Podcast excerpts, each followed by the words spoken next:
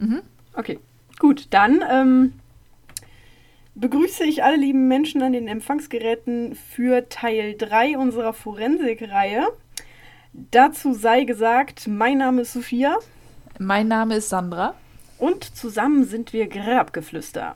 Ein True Crime Podcast der Krempelkisten Corporation GmbH, Co. KG und so weiter.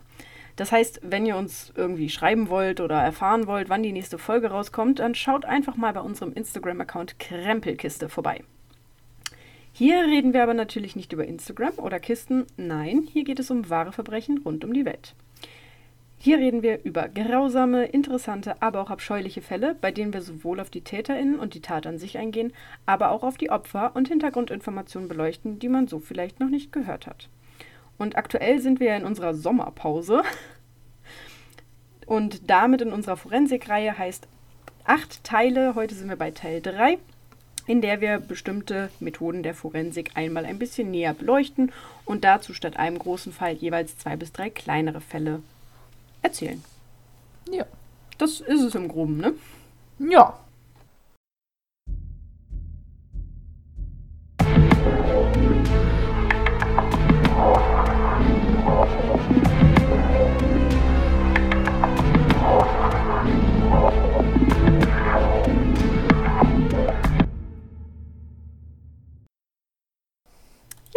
Super.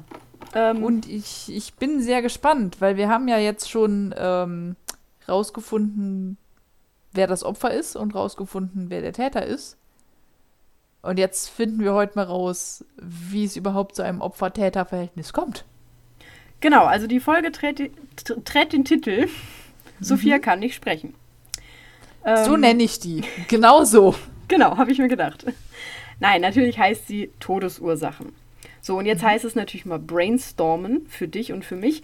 Denn was könnte denn alles eine Todesursache sein? Und Oh. als alte Stadtland-Mordspieler müssten wir da ja Bescheid wissen, oder? Oh.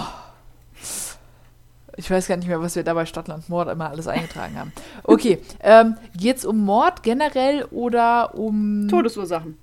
Tod? Einfach generell. Genau. Okay, Mord. Das ist ja jetzt sehr langweilig. Nein, aber ähm, erstechen, ersticken, verbrennen, er- erschossen werden, ertrinken, was irgendwie bei Ersticken mit reinfällt, vergiftet, Unfall, zerquetscht, äh, Sturz, ähm, äh, wie sagt man so schön, alles, was nicht mit dem Leben vereinbar ist. Oh, das hast du schön gesagt.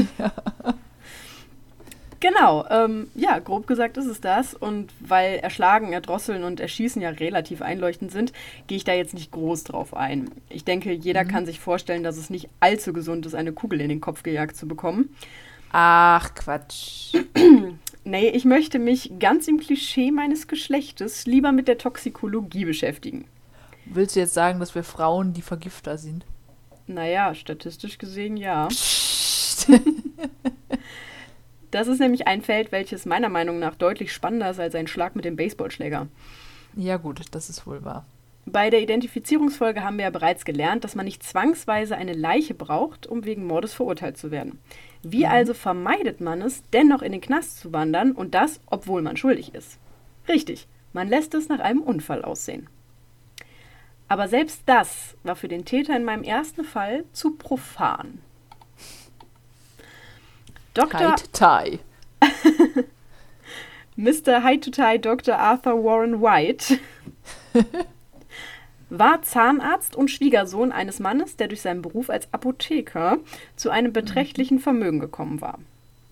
Arthur lebte gemeinsam mit seiner Frau und dessen Eltern, Herr und Frau Peck, also Herr Peck war der Apotheker, in einer Villa. Und das Leben zu viert war angenehm und die Aussicht, irgendwann mal ohne die Schwiegereltern in der Villa zu residieren, gefiel Arthur. Und dann natürlich auch noch mit dem beträchtlichen Vermögen, welches seine Frau erben würde. Aber eines stand ihm im Weg. Und zwar die blendende Gesundheit von John Peck und dessen Frau. Zwar waren beide schon alt, kurz vor dem Tod jedoch noch lange nicht. Arthur beschloss also, das Ganze etwas zu verkürzen. Als erfahrener Arzt fiel es ihm nicht so schwer, ein paar Grippekeime zu isolieren und der alten Dame unter das Essen zu mischen. Der Plan ging auf und nachdem Frau Peck nach kurzer, aber schwerer Krankheit verstarb, war die Anteilnahme groß und die Verwunderung klein. Eine alte Dame, die an einer Grippe starb, war nirgendwo ein Grund für Misstrauen. Ja, gut. Nachdem dieser Plan so wundervoll aufgegangen war, beschloss Arthur nun seinen Schwiegervater ebenfalls zu vergiften bzw. krank zu machen. Mehrfach mischte er also Grippekeime und Diphtherie, das ist auch so eine Art Infektion, unter das Essen. Kinderkrankheit. Ja, gut, war jetzt halt kein Kind, ne? Passt aber trotzdem. unter das Essen des Mannes, doch dieser zeigte ein unglaublich starkes Immunsystem. Also versetzte Arthur auch das Nasenspray mit Tuberkulosekeimen, Boah. jedoch auch ohne Erfolg. Alter, wo nimmt der die ganzen Keime her? Also ja, als Apotheker kommst du leichter dran, aber ich Nee, nicht, Apotheker dass war der, der sterben sollte. Ach so. Arthur ist Ach ja. Arzt. Ja, aber auch als Arzt glaube ich nicht, dass du einfach so Tuberkulosekeime bei dir rumfliegen hast. Duh. Tö. Na gut, wir hinterfragen das nicht. Naja, die Tuberkulose brachte jedoch auch nicht den gewünschten Erfolg und sogar der Typhuserreger erzielte keine Wirkung. Also dieser Mann weigerte sich zu sterben. Tja, würde ich fast- auch. Nach fast drei Monate hin und her probieren mit den verschiedensten Keimen, verlor Arthur irgendwann die Nerven und mischte dem Essen einfach Arsen bei. Stell mir gerade vor, wie er dieses, also es ist eigentlich nicht lustig, aber wie er quasi aus diesem Mann ein, ein super gepimptes Immunsystem, dem kann nichts mehr irgendwas, weil das jetzt gegen alles schon gewappnet ist. Ja, an sich ja, nur gegen das Arsen kam er dann doch nicht an. Ja gut. Das Arsen funktionierte nämlich und der gesunde Mann starb von einem Tag auf den anderen. Und da wurde man dann doch misstrauisch und ordnete eine Obduktion an. So, ich wollte oder ich werde im Folgenden ein wenig darauf eingehen oder kurz darauf eingehen, wie man Arsen, eine Arsenvergiftung nämlich ähm, beweisen kann. Mhm. Wie heißt das Wort, was man dafür benutzt? Nachweisen. das war das Wort, was man dafür benutzt. Also, um eine Arsenvergiftung nachzuweisen, gab es schon in den 1820er Jahren ein Verfahren. Mhm. Davor konnte man das nicht nachweisen, aber mittlerweile geht das halt. Äh, Das ist die Marsche Probe für Arsen, falls das irgendwem was sagt. Dazu wird eine Gewebeprobe genommen aus dem Körper und wird dann durch Zink und Schwefelsäure äh, zu einem gasförmigen Arsenwasserstoff reduziert. Mhm. Also der Aggregatzustand verändert sich von, von flüssig zu gasförmig. Mhm. Dann wird dieser Arsenwasserstoff durch ein beheiztes Rohr geleitet, wo er dann in jeweils Arsen und Wasserstoff zerfällt. Das heißt, es trennt sich wieder und das Arsen wird quasi ähm, alleine gemacht. Wie heißt das Wort? Isoliert. genau, das Arsen wird isoliert und so entsteht ein schwarzer Arsenspiegel, ähm, wo man dann quasi nachweisen kann, okay, da war Arsen mit drin. Mhm. Logischerweise entsteht kein Arsenwasserstoff, wenn kein Arsen vorhanden war, möchte ich jetzt mal an der Stelle erwähnen. Das ergibt Sinn. So, das heißt, du nimmst einfach eine Gewebeprobe, schmeißt die da rein, dann wird das gasförmig gemacht und wenn du am Ende Arsen übrig hast, dann war da Arsen drin. Ja. Und, Und- das ist mit dem Leben nicht so vereinbar. Genau, äh, ich gehe auch jetzt nicht weiter darauf ein, weil alles, was noch weiter darin ein, äh, was noch weiter darauf eingeht, übersteigt meine chemischen und biologischen Fähigkeiten. und bevor ich hier kompletten Quatsch erzähle, lasse ich es einfach. Alles klar. Genau, es wurde auf jeden Fall, es war nicht schwierig für die Pathologen vor Ort herauszufinden, dass dieser Mann an Arsen gestorben ist. Und an Arsen stirbst du halt nicht aus Versehen, das ist kein Unfall, das kann dir keiner erklären. Und es war dann auch nicht schwierig herauszukommen, äh, herauszubekommen, wer es war.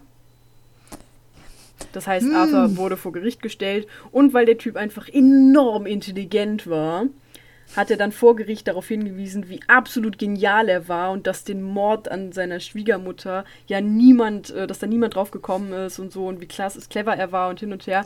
Was halt blöd war, weil einfach absolut äh. niemand im Gerichtssaal diesen Tod von der Frau überhaupt auf dem Schirm hatte. Also ja, sogar, sogar nach dem Tod des Mannes ist keiner davon ausgegangen, dass der Tod der Frau auch ein Mord gewesen sein könnte. Und so wurde Mar äh, Arthur dann wegen zweifachen Mordes verurteilt. Wie war das? Man nennt es Karma. Es buchstabiert sich. Ah! Ja, exakt. Ja, so viel zu Arthur. Und ich muss sagen, ich habe mich ja jetzt ein bisschen mit dem Thema Toxikologie beschäftigt und je mehr ich mich damit beschäftigt habe, desto mehr sank meine Bereitschaft, mich jemals auf einen Mann einzulassen, der auch nur ansatzweise im Gesundheitssektor arbeitet. Ohne Witz, Leute. Nehmt euch in Acht vor Ärzten und Krankenpflegern und vermutlich auch Ärztinnen und Krankenpflegerinnen. Denn am besten vor jedem Menschen in diesem Beruf. Ja, die kommen halt dran. Ja, denn auch im nächsten Fall hatte der Täter einen Job im Krankenhaus. Ja, sonst kommst du halt nicht dran. Das ist, das ist echt nicht gut. So, jetzt kommen wir kurz wieder in die Stimmung. Mhm. Trauer. So. Ein Kind zu verlieren ist immer grausam. Und wenn es dann auch noch aufgrund der eigenen Schuld passiert, ist es ein Fehler, den sich wohl niemand verzeihen kann. Und so passiert es am 22. Juli 1955 in Großbritannien. Terence Armstrong ist nur fünf Monate alt, als er stirbt. Bei der Obduktion zeigt sich, dass er etwas im Magen hat, was an die roten Beeren der Lorbeerkirsche erinnert. Falls das jemandem nichts sagt, das ist ein sehr giftiger Baum. Ich wollte sagen, ich gehe einfach davon aus, dass der sehr giftig ist. Genau, äh, aus dem Kontext ergibt sich das. Unter genau dem Baum stand der Kinderwagen mit dem kleinen Jungen nur wenige Stunden vorher. Oh. Ein furchtbarer und grausamer Unfall würde und möchte man jetzt denken. Aber es gibt einen Umstand, der die Ärzte im Krankenhaus ein bisschen stutzig werden lässt. Denn gut ein Jahr vorher war, waren Terrence Eltern ebenfalls in diesem Krankenhaus, damals jedoch mit dem drei Monate alten Stefan. Und auch dieser überlebte den Krankenhausaufenthalt nicht. Und vor zwei Monaten waren sie mit ihrer dreijährigen Tochter da, die nur knapp dem Tod entrinnen konnte. Was, was tun die? Genau, das ist nämlich die Frage.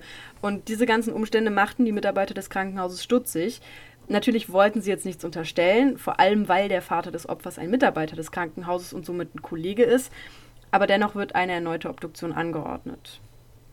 Und Dr. Harold Miller, der zuständige Pathologe, findet in der Speiseröhre und im Magen des Säuglings die bärenartigen Hüllen. Diese legt er dann in einen Behälter mit Formaldehyd und erkennt so relativ schnell, dass es sich nicht um eine natürliche Substanz handelt. Also mhm. eigentlich müsste, müssten die Beeren sich in Formaldehyd auflösen. Das wäre normal für Beeren von Lorbeerkirschen. Das haben sie nicht getan. Das haben sie nicht getan. So. Und danach schickte er dann Proben der Trinkflasche von Terence in ein Labor extra für Toxikologie. Und damit ist der Fall eigentlich klar. Denn es handelt sich um Mord dem nur fünf Monate alten Kind wurde Secobarbital verabreicht. Mhm. Kenne ich. Und genau, so. Das ist ein dämpfender und schlaffördernder Wirkstoff, der zur Behandlung von Schlafstörungen oder für die Anästhesie verwendet wird. Also es wird als. Beruhigungsmittel ah. eingesetzt und hat einen sehr schnellen Wirkungseintritt, dafür eine sehr kurze Wirkdauer. Also perfekt für eine Anästhesie, nicht perfekt für ein fünf Monate altes Kind. Nee, wahrscheinlich in zu hoher Dosis noch. Genau, also tatsächlich wird es in den USA sogar für die Suizidbeihilfe verwendet, mhm. um, da eine Überdosis im Gramm-Bereich bereits zu einer Atemdepression, einer zentralen Depression, einem Blutdruckabfall und dem Schli zum schließlich dann zum Tod führt. Ich weiß noch, wie ich mich irgendwann mal schlau gemacht habe, was hier Anästhesieassistenten ähm, können mussten. Oder Anästhesisten generell. Und da war ganz hoch im Kurs Mathe. Und ja. je mehr man sich mit sowas beschäftigt, umso mehr versteht man auch warum. Also jetzt nicht Mathe im Sinne von, du musst Integralrechnung beherrschen, aber. Nee, aber du solltest schon gut unterscheiden können. Ja, vor allem brauchst du einfach ein grobes Verständnis für, das kann jetzt nicht hinhauen. Vielleicht habe ich mich mhm. verrechnet. Also man muss dazu sagen, dieses äh, Secobarbital ab 10 Gramm führt das zu diesem Tod. Also das ist wirklich nicht viel. Genau. Also nicht so wie beim Backen, ach, ist jetzt ein Gramm mehr, ach, meine Güte, passt nee, schon. Nee, nicht wie beim Backen. so, Ähm, jetzt haben sie natürlich daran gedacht, okay, ein Jahr vorher ist der kleine Stefan auch gestorben, also exhuminieren wir den jetzt, um eine mögliche Vergiftung nachzuweisen. Das wurde dann auch gemacht, allerdings war die Verwesung bereits so fortgeschritten, dass man überhaupt nichts nachweisen konnte. Also es mhm. ging einfach nicht mehr. Und auch, obwohl auf der Station, auf der John Armstrong, also der Vater, arbeitete, 50 dieser Tabletten fehlten, reichte das nicht als Beweis. Mhm. Also er wurde nicht verurteilt. Ai. Erst ein Jahr später, als John Armstrong sich von seiner Frau scheiden ließ, konnte ein Prozess geführt werden, da sich die beiden offensichtlich nicht im Totalguten getrennt haben und anfingen, sich gegenseitig zu belasten. Mhm. Schlussendlich wurde allerdings nur John wegen dem Mordes an seinem Sohn zu Tode verurteilt, während Janet, also die Frau, straffrei aus der Sache rauskam. Okay. Und einen Monat später gab sie zu, dass sie Terence die Tabletten gegeben hatte, die sie und ihrem. Nee, also, nochmal. Mhm. Nur einen Meter. Ach, fuck! Leck mich doch an den Füßen. So. Nur einen Monat später gab sie jedoch zu, dass sie Terence die Tabletten gegeben hatte. Und zwar, und ich kann diese Erklärung nicht fassen, weil sie und ihr Mann sich dazu entschieden hatten, dass sie sich keine Kinder mehr leisten konnten. What? Wo ich mir denke, ihr habt ein Jahr vor, also ich gehe mal davon aus, dass sie den Stefan auch getötet haben. Mhm. Ihr habt ein Kind getötet, weil ihr es euch nicht leisten könnt, was per se schon mal ist. Und dann kriegt ihr noch ein Kind und mhm. dann fällt euch auf, ach, können wir uns ja gar nicht leisten. Während ihr gleichzeitig auch noch versucht habt, das eine Kind, was ihr überhaupt noch hattet, auch zu töten. Ei, da komme ich nicht drauf klar.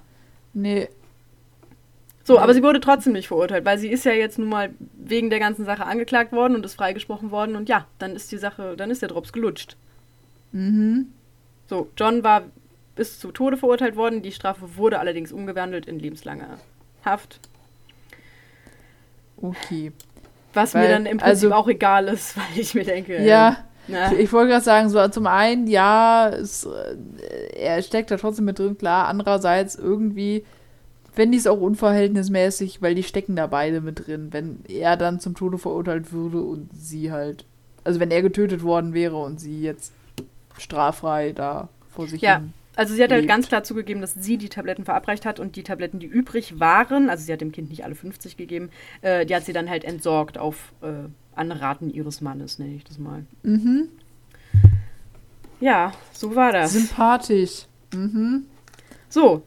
Und oh damit ihr definitiv nie wieder normal mit irgendjemandem reden könnt, der in einem Krankenhaus arbeitet, erzähle ich, noch einen Fall? erzähl ich euch direkt noch von Kenneth Barlow. Falls ihr übrigens Tiere mögt, solltet ihr euch die nächsten 10 Minuten die Ohren zuhalten. Ja, ich mag Tiere. Ja, du kannst nicht. Du musst mir zuhören. so, Kenneth Barlow arbeitet als Pfleger in einem Krankenhaus in Großbritannien und liebte es, den perfekten Mord zu planen. Oft genug scherzte er, dass Insulin ja die beste Mordwaffe sei, weil sie im Nachhinein nicht mehr nachzuweisen war. Oh, wie falsch er doch damit lag. Ein weiteres Hobby neben dem Plan des perfekten Mordes war, es, war offensichtlich der ungeschützte Geschlechtsverkehr mit seiner Frau. Und das, obwohl sie beide kein Kind haben wollten. Mhm. Äh, aber was passiert bei ungeschütztem Geschlechtsverkehr? Hm, eventuell wird Frau schwanger. Genau, richtig. Aber Kenneth ist ja Pfleger, also schlug er halt einfach vor, dass er Elizabeth, also seiner Frau, ja einfach Ergometrien spritzen könne, um so eine Fehlgeburt auszulösen. Hm. So, ganz Wie man kurz. das so macht. Äh, Ergometrin ist eigentlich ein wehenförderndes Mittel.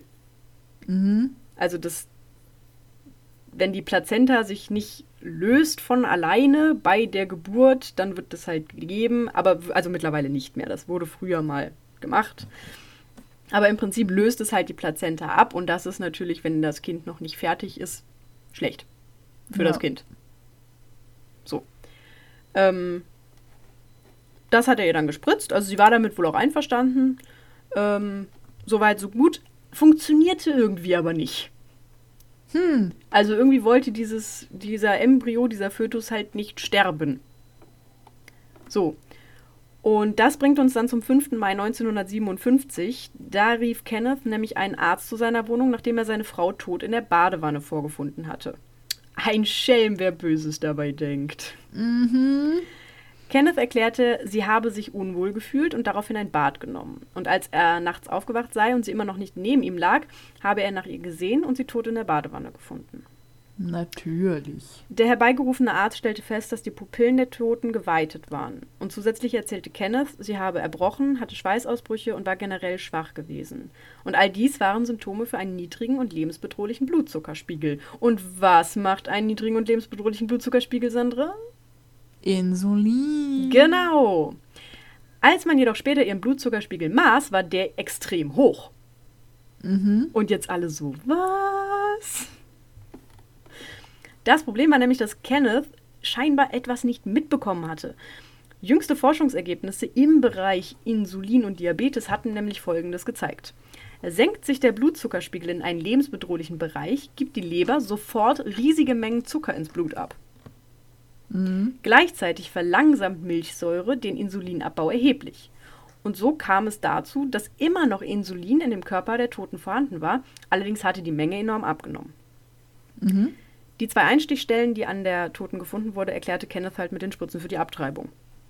Mhm. So, jetzt mussten die Ermittler nachweisen, dass Elizabeth an einer Überdosis Insulin gestorben war, beziehungsweise sie damit getötet wurde. Und das taten sie, indem sie Ratten, Mäuse und Meerschweinchen Insulin spritzten. Mhm. Recht schnell zeigten alle Labortiere ähnliche Symptome wie Elizabeth und starben. Soweit so offensichtlich. Mhm. Und dann wurde Gewebe aus der Stelle des Körpers genommen, wo man den Einstich vermutete. Also wo die Einstichstellen waren und wo man halt nicht davon ausging, dass er dieses Abtreibungsmittel gespritzt hatte, sondern das Insulin. Mhm. Und dieses Gewebe wurde extrahiert und an eine Vergleichsgruppe von Tieren gespritzt. Und alle bekamen exakt die gleichen Symptome und verstarben ebenfalls. Mhm. Und jetzt darfst du raten, wie viele Tiere dabei insgesamt gestorben sind.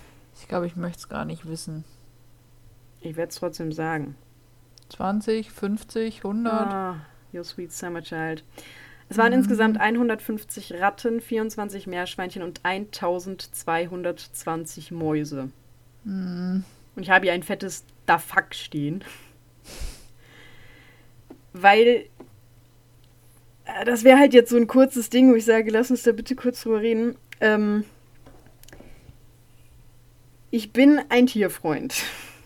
Ja. Deswegen esse ich die ja auch nicht. Ähm, und ich bin immer noch trotz dessen der Meinung, dass ein Menschenleben über einem Tierleben steht. Mhm. Und wenn die da jetzt zehn Mäuse getötet hätten, um nachzuweisen, dass diese Frau ermordet wurde, dann ist es okay für mich. Mhm. Aber das ist viel. Vor allem, warum? Also klar, du brauchst eine bestimmte Test, aber 1000? Also insgesamt waren es über, über 1300 Tiere. Und ah. das finde ich halt echt krass. Und dann äh, ist mir halt nur, aufgefallen. Also nur für den Fall oder generell für diese Insulin-Diabetes-Forschung? Nein, für diesen Fall. Nur für diesen Fall. Ah. Und dann habe ich, ich habe mich dann mit meinem Bruder drüber unterhalten und habe ihm halt auch gesagt, so, ja, okay, bei zehn Mäusen wäre es halt okay gewesen. Und dann hat er halt gefragt, okay, wo ist die Grenze? Mhm. Und da habe ich mir dann Gedanken drüber gemacht, weil ich mir dachte, okay, wo ist tatsächlich die Grenze, wo ich sage, so viele Tiere darfst du töten, um einen Mord nachzuweisen? Mhm. Weil im Prinzip war ja allen klar, dass der das war. Weißt du, er hat im, Kopf, im Krankenhaus die ganze Zeit darüber gesprochen und wie genial das wäre und bla bla bla und jetzt stirbt die da an Insulin, weißt du? Aber ja. du musstest es halt trotzdem irgendwie nachweisen. Sonst kannst du ihn nicht verurteilen. Und klar, hätten sie das nicht gemacht, wäre wahrscheinlich ein, also ein Mörder auf freiem Fuß gewesen. Und das will ich ja auch nicht. Mhm. Aber 1300. es ist halt, es sind halt krass viele. Ja, es ist halt wirklich. Die Frage ist, möchten wir wissen, wie viele Tiere generell für solche Geschichten? Vielleicht ist es ja im Verhältnis noch wenig. Ach Gott, da habe ich, hab ich noch gar nicht dran gedacht. Ich, ich, ich, wir möchten es gar nicht wissen. Also, was, was mein Verhältnis dazu tatsächlich ein bisschen geändert hat, war, ähm, die Geschichte danach. Und zwar wurde Kenneth angeklagt und im Juli 57 wegen Mordes zu lebenslanger Haft verurteilt. Und bei dieser Verhandlung mhm. kam raus, dass bereits seine erste Frau, denn Elizabeth, äh, Elizabeth war seine zweite, unter mysteriösen Umständen gestorben war. Mhm. So, und ich gehe jetzt einfach mal davon aus, dass er sie auch umgebracht hat. Ja, Fänd vielleicht ich ist sie auch schwanger geworden. Ja, also er wollte wohl Elizabeth heiraten, ging aber nicht, weil er hatte ja noch eine Frau. Die ist dann gestorben und kurz danach hat er sie dann geheiratet. Hm, Und Zufall. Genau, das denke ich nämlich nicht. Und da denke ich dann wieder, okay, 1300 Tiere, um eventuell einen weiteren Mord zu verhindern, finde ich irgendwie okayer. Kann man Mhm. das so sagen? Als einen Ja. bereits geschehenen Mord aufzuklären. Ja, Weißt du, wie ich meine? ich, ich, ich verstehe, was du meinst. Vielleicht versuche ich mir das auch nur schön zu reden. das kann gut sein. Ja, Aber es war für mich wirklich so ein, ja, ich, ich will das, also natürlich will ich Gerechtigkeit und ich will, dass das Justizsystem arbeitet und Mörder hinter Gitter kommen und so, aber 1300. Hm. Das ist zu viel für mich. mm. Eieiei. Ja, ähm, bevor ich mich jetzt da weiter reinsteigere. Es ging Ja. jetzt zwar in allen drei Fällen im Prinzip um die gleiche Todesursache, wobei ich finde, dass ich schon relativ verschiedene Fälle mir rausgesucht habe, weil gerade dieses. Ich wollte gerade sagen, Insulin würde ich jetzt nicht unbedingt Gift nennen. Ja, genau, und, und Grippe ist halt auch kein Gift an sich. Mhm. So meiner Meinung nach. Und also ich muss sagen, dass mich gerade dieser Grippemord echt fasziniert hat. Also ganz furchtbar und bla bla bla, ihr wisst, was ich meine. Aber Bla bla bla. ich habe keine Lust, mich jedes Mal wieder zu rechtfertigen. So es ist immer Mhm. schlimm, wenn Menschen sterben. Ich habe mich gerade darüber ausgekotzt, dass Tiere gestorben sind. Ich finde, das ist okay. Ja. So. Aber ähm, die, die Idee dahinter, Da musst du halt auch erstmal drauf kommen. ja, du musst halt wirklich erstmal drauf kommen. Und äh, wo wir gerade bei drauf kommen sind, Mhm. Ähm, Kenneth wurde nachgeeifert. Okay. Und das ist mal gar nicht so witzig, weil ähm, es einen, also Anfang 2018 gab es einen Pfleger, der ähm, Oh, den habe ich mitbekommen. genau in München hat er gewohnt. Mhm. Und der hat halt seinen Patienten auch zu viel Insulin verabreicht, um die ausrauben zu können. Mhm. Also er hat einen wohl getötet, also einer ist dabei gestorben, vier andere sind ins Krankenhaus geliefert worden, die haben aber überlebt. Und er hat halt ähm, dem wohl nachgeeifert. Also es ist nie offiziell geworden, dass er irgendwie sagt, ja, ich will so sein wie Kenneth Barlow. Aber ähm, Es ist Es- recht ähnlich. ja, es ist recht ähnlich. Ja. Ähm, Weißt du, dann sei doch wenigstens so kreativ und hab deine eigenen Mordideen. Es, ist, es ist wie mit Filmen und Hollywood. Es gibt einfach nichts, was es noch nicht gab. Mhm. Und ich möchte an der Stelle sagen, ne, auch hier, ne, so, die Leute wissen ja, wir müssen uns nicht jedes Mal rechtfertigen, aber ich denke mir auch, also ich kann auch den, den, den Arzt im ersten Fall so absolut nachvollziehen, wenn du dir denkst, jetzt hole ich schon Tuberkulose raus und der verreckt halt trotzdem nicht. Ja, das ist schon hart. Also Da ich muss würd ich- echt sagen, absolute Props an dieses Immunsystem. So, ich Ja. lieg irgendwie eine Woche flach, wenn ich höre, dass irgendwer drei Kilometer entfernt von mir genießt hat. Da ist mein ganzes Immunsystem schon so, okay, gut, dann wären wir jetzt krank. Der ist bestimmt als Kind gut durchgeimpft worden. Oder gar nicht, je nachdem, auf welcher Seite wir uns bewegen. Das stimmt. Ja, auf jeden Fall, also das fand ich echt beeindruckend. Zumal Ja. man ja sagen muss, die Frau von ihm, die ja wahrscheinlich einen relativ ähnlichen Lebensstil hatten, ich meine, sie haben lange zusammengelebt, ist halt einfach direkt gestorben. Ja. Das ist halt schon krass. Und ich meine, das war, das war in den, in den ja Jahren und äh, da war die Frau ja wahrscheinlich jünger als er. So von der. Ja, gut. Hm. Eigentlich hätte sie fitter sein müssen. Ja, gut, aber Gene, man weiß ja nie, was da so alles Ja, das stimmt. Das kann drin natürlich, steckt.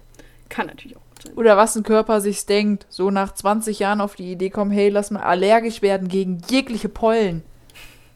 Zum Beispiel. Ich habe übrigens ähm, bei der Recherche zu diesem Insulin, weil ich finde Diabetes ein ganz furchtbares Thema. Ich hatte das ja in meiner Ausbildung und es ist ganz, ganz furchtbar, Mhm. weil es so komplex ist. Und ich hatte keinen Bock, mich da jetzt nochmal richtig krass reinzulesen, weil es hätte einfach unfassbar viele Stunden gedauert. Ja. Und dann halt auch nur so, dass ich es nicht wirklich erklären könnte, weil es einfach so komplex ist. Deswegen habe ich es jetzt relativ oberflächlich gemacht. Aber ähm, ich wollte mal googeln, wie viele, weil, also ich, ich weiß, wie viele Einheiten Insulin ihr gespritzt wurden. Das Ding ist, ich habe es Mhm. jetzt nicht erwähnt, weil ich mir dachte, da kann halt eh keiner was mit anfangen. Mhm. So, wenn ich jetzt sage, irgendwie 50 Einheiten, dann sitzen halt alle so, ja, ist das jetzt viel, wenig, I don't know. So. Mhm. Und dann wollte ich aber mal gucken, um einen Referenzwert zu haben, wie viele Einheiten muss man denn spritzen, damit es tödlich ist. Das Problem ist, dass das im Prinzip eine Anleitung zum Suizid ist. Und das Ups. findest du enorm schwierig. Aha. Ich habe also nichts herausgefunden. Ich habe aber viele Diabetiker in Foren getroffen, die einfach schon mehrfach versucht haben, sich umzubringen. Also ich kenne jetzt sehr viele Einheiten, wo es nicht klappt. Mhm. Aber ihr wurden wohl 240 Einheiten gespritzt, für die, die sich damit ein auskennen. Und für die, die sich nicht damit auskennen, das ist viel. Ich wollte gerade sagen, ich glaube, das sind viel. Das ist viel. Also das einen- ist sehr viel. Also ich kenne das ja von, oh Gott, lass mich jetzt nichts Falsches sagen, aber ich glaube, wir haben bei unseren Patienten teilweise, wenn die die Medikamentenpläne abgeben, dann steht da halt teilweise in der normalen Dosis irgendwie 15 Einheiten. Also in der Regel schreiben wir gemäß Blutzucker, weil wir uns damit nicht auskennen, aber Ja. auf jeden Fall wesentlich weniger als 240. Ja, 240 sind schon viel. Man weiß ja, also man hat ja auch gemerkt, sie ist ja daran gestorben. Mhm, Schien also nicht so gesund zu sein. Mhm.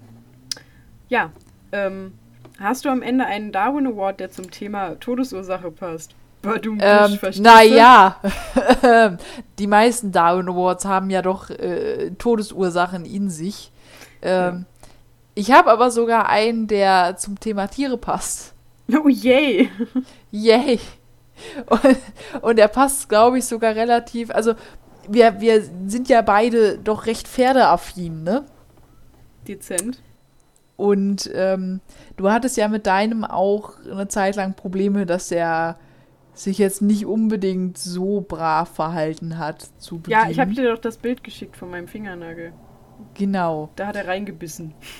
Und ich habe hier leider kein Ja, aber in Nevada hatte auch eine Frau regelmäßig Probleme mit ihrem Pferd, weil immer wenn sie ihm das Zaumzeug anlegen wollte, hat es halt den Kopf so nach oben geworfen, ne? Kennt man. Wenn, Ja. wenn Pferde eine Bitch sein wollen, machen die das manchmal. Und äh, dann hatte diese Frau die unfassbar gute Idee. Und ich weiß noch, dass mir damals äh, immer eingetrichtert wurde, niemals irgendwie irgendwas, wo das Pferd dran ist, um Finger wickeln oder sonst was. Oh nein. So. Sie hatte sich nämlich den Führstrick, also hier steht ein Seil, aber ich gehe mal aus, sie meint den Führstrick, um die Hüfte gebunden und das andere Ende eben dann am Pferd festgemacht, um die Leine kurz zu halten, damit das Pferd den Kopf nicht so hoch zieht. Ähm, fand das Pferd nicht so cool, ist dann ausgerissen und losgeprescht und hat dann halt seine Reiterin mehrere Minuten mit sich hinter sich hergezogen. Und das hat die Frau nicht überlebt. Autsch. Ich kenne Mhm. tatsächlich jemanden, dem das auch passiert ist. Der hat es aber überlebt. Sehr gut. Der ist halt auch nur am, am also der ist halt mit dem Fuß im Steigbügel hängen geblieben. Äh, Und dann hast du halt den Vorteil, dass du halt nicht quer gezogen wirst, sondern gerade. Also wenn du an der Hüfte gezogen wirst, ist halt schon. Also nicht, dass das Scheiße. andere angenehm wäre. ja, Aber der hat halt so den, die Möglichkeit, mit den Händen und äh, dem gesamten Oberkörper seinen Kopf zu schützen. Er hat halt gesagt, dass so erst das T-Shirt sich nach oben pellte und dann die Haut vom Rücken. ah, Ja, war wohl unangenehm. ja, die Sache ist halt, also ich, ich verstehe auch nicht, wie du auf so eine Idee kommst, weil, wenn ich die Wahl habe, so, okay, mehrere hundert Kilo Kampfgewicht gegen mein Kampfgewicht, Von weniger als 100 ich. Kilo. mhm, das Ja. verliere ich. Aber weißt du, was ich an diesem Darwin Award so witzig finde? Es hat jetzt mit dem Darwin Award selber nichts zu tun, aber da ist halt darüber ein, ein GIF von äh, Flynn Rider aus Rapunzel, wie er gerade von Maximus einmal quer über die Wiese gezogen wird. Yay. Und Im Film ist das immer witziger als in echt.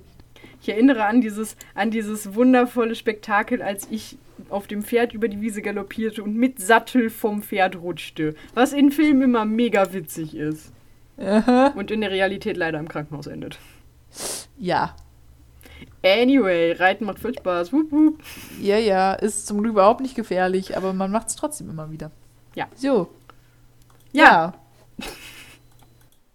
Dann würde ich einfach mal sagen, genau. Äh, guten Morgen, guten Mittag, guten Abend oder gute Nacht, je nachdem.